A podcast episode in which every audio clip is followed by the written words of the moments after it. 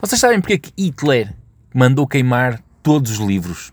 Vocês sabem porque é que sempre que existe uma guerra, a primeira coisa que se faz é tentar atingir a cultura e os modos das pessoas? Porque aquilo que nós chamamos de, de cultura um, é quase que o ADN dos nossos hábitos. Nós, da mesma forma que temos a genética, nós temos a memética. Eu tento explicar isto desta forma. Imagina que vamos buscar os computadores. A genética é o hardware, ou seja, é as caixas, é a parte mecânica da coisa, não é? É o teclado. Isso é a genética. Mas depois nós temos a memética. E a memética é o software, é o que tu metes isso, é o que depois faz trabalhar tudo isso.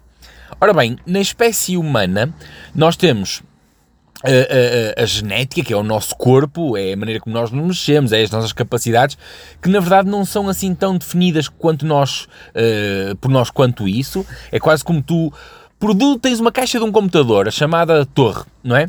E depois a torre sai de fábrica com um determinado tamanho, determinado espaço.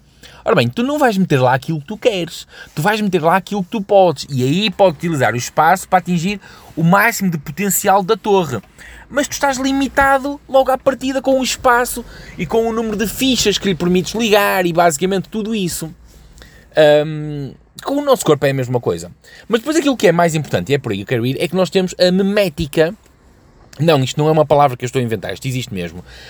A memética é tudo que nós metemos na nossa cabeça e nós, eh, ao contrário dos computadores, eh, que também não temos tanta escolha quanto isso, a memética é-nos começada a meter mal nascemos. Pelos nossos pais, como por exemplo, batizarem-nos em pequeninos. Eles não vos estão a, a, a, dar a escolher que religião é que vocês querem. Embora muito depois, a maior parte de nós pode escolher que religião quer, mas é uma tentativa de incutir isso logo desde pequenino. Entre tantas outras coisas, nós uh, nunca conseguiríamos, salvo raríssima exceção, conseguimos desvincular-nos daquilo que nos foi inserido no código matriz desde pequenininhos. Pequenos hábitos, pequenos gestos, pequenas modas de reagir, um, é-nos incutido desde, desde, desde pequeninos. E daí o facto de haver tanta importância na forma como nós somos educados logo desde o berço. E um, uma das coisas, agora desviando-me aqui do assunto onde eu queria tocar, uma das coisas que nós fazemos muitas vezes, cada vez mais, é pensar: oh não, ele é tão pequenino, quando ele for grandinho nós tratamos disso. Está errado. Tu chegas ali aos 6 anos, uh, está tudo formatado e a partir dali é só crescimento e já pouco vais conseguir fazer. Um puto mal educado aos 6 anos é um puto que vai ser mal educado o resto da vida toda. A não ser que tu dos 6 aos 12 entres numa cruzada contra a má educação e trates aquilo à chapada e ao pontapé, que também não vai dar grande coisa se até aos 6 anos andaste simplesmente a tocar viola e a, e a fumar uh, de cachimbo e não quiseste saber. Entretanto, desviei-me e, e, e já perdi-me aqui no onde eu queria ir. Mas tentando voltar atrás, Acho que é impossível voltar atrás, por isso seguimos por outro rumo, porque eu perdi-me completamente. Bem, eu fui passar o Natal à Suíça, as minhas férias de Natal, a primeira vez que eu fui à Suíça, e fui passar o Natal com o meu irmão, que já lá está há um, eu dizer um par de anos, mas não, ele está há uns bons par de anos já, não sei precisar quanto tempo, e uma das coisas que eu achei fantástico foi sentimentos que eu tive de certa forma contraditórios. E contraditórios porquê? Porque eu estava à espera de ir para um país diferente e sentir-me estrangeiro, sentir-me estranho. Porque na verdade, a Suíça, por onde eu fui, para Genebra, fala-se o francês. E as pessoas que me conhecem de perto sabem que eu falo francês, que é uma maravilha. Eu pareço uma vaca espanhola a falar turco, a tentar falar francês, não é? Mando uns bitites para o ar que dificilmente algum francês seria capaz de me compreender nos meus beaucoup e, e, e merci. Uh, basicamente, a primeira vez que um francês falou para mim num restaurante, eu respondi-lhe automaticamente em inglês. Porque é a única coisa que eu ainda me vou desenrascando. Uh, mais ou menos. Uh, eu acho que em francês é como si, como si. É qualquer coisa. É quase como o cuscuz. Eu acho que o cuscuz também se empregava bem numa palavra. Imagino-me conversar em francês com alguém e a responder Oh, cuscuz, uh, meu io, meu io, cuscuz. Eu acho que ficava tremendamente bem. Mas voltando atrás. A verdade é que, talvez por ver tanta bicicleta, talvez por estar lá o meu irmão, não sei porquê, mas costuma-se dizer que o lar é onde nós nos sentimos em casa, ou estamos em casa onde nos sentimos em casa, é qualquer coisa assim. E eu senti-me em casa, não senti em momento algum que estivesse num sítio estranho, que estivesse fora de casa. Uma vez mais me digo, talvez pelo ambiente pelas bicicletas, talvez pelo meu irmão. Sei lá, eh, eu senti-me em casa. Até mesmo as pessoas uh, estranhas para mim, com quem eu passei a, a, a chamada consoada de Natal, ao fim de 5 minutos eu olhava para eles e eram família, talvez por haver aquela coisa do amigo do meu amigo, meu amigo é, mas a verdade é que eu me senti tremendamente em casa. E sabendo que o meu irmão ouve isto e, e que vai ouvir isto, é talvez também uma forma de lhe dizer como é que eu me senti. Eu senti-me em casa. Eu não sei o que, é que, pode haver mais a dizer sobre isto, tirando o francês, mas uh, je parle beaucoup de français um, e eu acho que hum, se um dia, por alguma razão, não fazendo parte de todos os meus planos, tivesse que mudar de país, sim, eu acho que a Suíça seria uma situação a considerar. Não digo que iria diretamente para Genebra, mas a Suíça de uma forma geral, mas gostei, gostei do que vi, gostei imenso de, de, do que vi.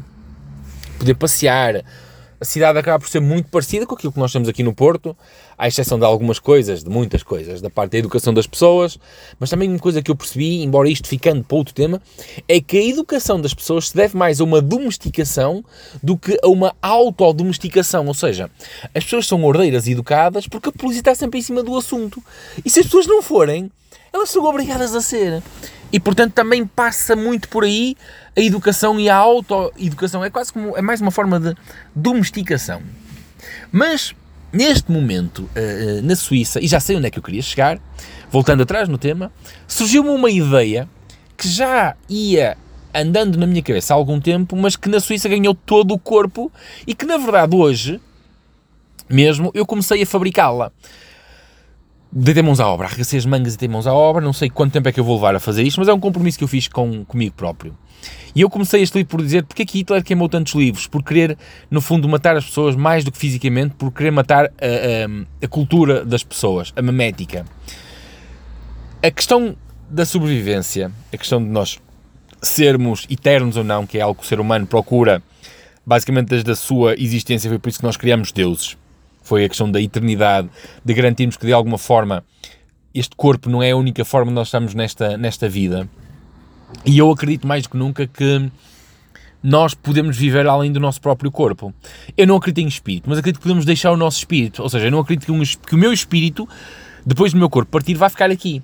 Mas de certa forma eu acredito que posso deixar cá o meu, o meu espírito. Como? Deixando um legado. E nós temos algumas formas de deixarmos esse legado, nos tornarmos de certa forma eternos enquanto a espécie humana existir, pelo menos. Por exemplo, eh, eu tenho estado a ler Júlio, uh, Marco, Marco Aurélio, ex-imperador romano, que escreveu as suas memórias há dois mil anos atrás. E quando ele escreveu o seu diário, ele não o escreveu a pensar que alguma vez aquilo seria impresso. A, a, impressão viria muitos séculos depois. Muitos, muitos séculos depois. E ele escreveu porque ele sentia a necessidade de escrever para se expressar, da mesma forma que eu escrevo muita coisa, que faço muitos rascunhos. Acontece é que eu sempre tive a ideia de escrever um livro, que eu acredito que a forma de nós nos perpetuarmos é deixarmos o nosso espírito escrito. E escrito mais do que, do que digitalmente, porque eu acredito que o digital, atualmente, há tanto, tanto, tanto que vai acabar de alguma forma por ser apagado. Os vídeos que eu faço, mesmo estes áudios, estes podcasts que eu faço, eu tenho muitas dúvidas que daqui a 500 anos e eles cá estejam. Tenho, tenho mesmo fortes dúvidas que isso exista, que haja um ser humano, vá lá estudar onde for, que ouçam um, um destes podcasts. Haverá alguns, certamente que haverá alguns das pessoas mais eloquentes, mas os meus, das pessoas comuns como eu, não haverá. Mas os livros, os livros que são impressos, eles ficam, eles ficam na mão de alguém. Eles ficam por aí. E a probabilidade, talvez, de alguém um dia abrir um livro, um livro físico, e, e, o ler até por pensar, antigamente era assim que as pessoas passavam a vida uns para os outros e os contos, é muito maior do que a parte do digital. Um, até porque também há menos concorrência no livro, a verdade é que há menos concorrência. E portanto, eu, na, na Suíça, eu não vou, não vou revelar já o tema, embora a minha família já o saiba, o meu irmão já o sabe, e a verdade é que eu comecei hoje a escrever um livro. Não é um livro sobre de mim, embora haja parte minha no livro, obviamente, mas eu decidi que este será, não sei se o primeiro de muitos livros, mas será certamente talvez o meu primeiro livro. Não sei se o único, se o primeiro de muitos, como acabei de dizer, mas este vai ser de certa forma. Este vai, este vai ver a luz do, do, do dia. Este, este vai ser impresso. É uma vontade forte que eu tenho. Se eu morrer, entretanto, alguém que imprima e que acabe de escrever aquilo que eu comecei, eu acho que talvez a melhor pessoa para, para terminar de escrever, se eu morrer antes de terminar o livro, fica aqui, seria o meu irmão ou a minha irmã para, para terminarem. Eles vão perceber quando, quando, se um dia isto lhes chegar à mão incompleto, eles vão perceber e, e vão, vão acabar de, de o escrever. Mas hoje comecei com uma empreitada, quando vou deixar parte da minha memética e da memética que me foi passada, escrita um, para as gerações que, que virão.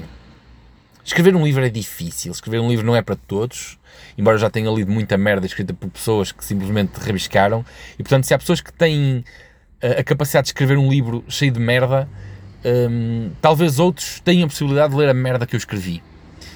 Portanto, vim da Suíça cheio de ideias, cheio de vontade e francamente este sentimento que eu tenho dentro de mim acaba por ser algo revoltante, porque sempre que eu tenho esta energia dentro de mim, acabo por fazer alguma coisa, são coisas que não me saem da cabeça e eu, eu acabo por levar avante.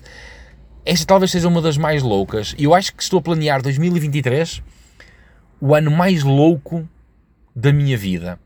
Mas a vida é isto mesmo, é uma mutação constante. Foi assim que chegamos aqui, através de mutações, e é a única forma de nós perpetuarmos a vida, é continuarmos com as mutações uh, para a frente. E eu não imagino as vossas primas mutantes, embora se alguma delas tivesse uma mutação de silicone ali na zona dos pulmões e do coração, eu gostava um dia de poder avaliar isso com os meus próprios olhos e tato, obviamente. E para já, eu fico por aqui, eu volto amanhã, eu fui por hoje.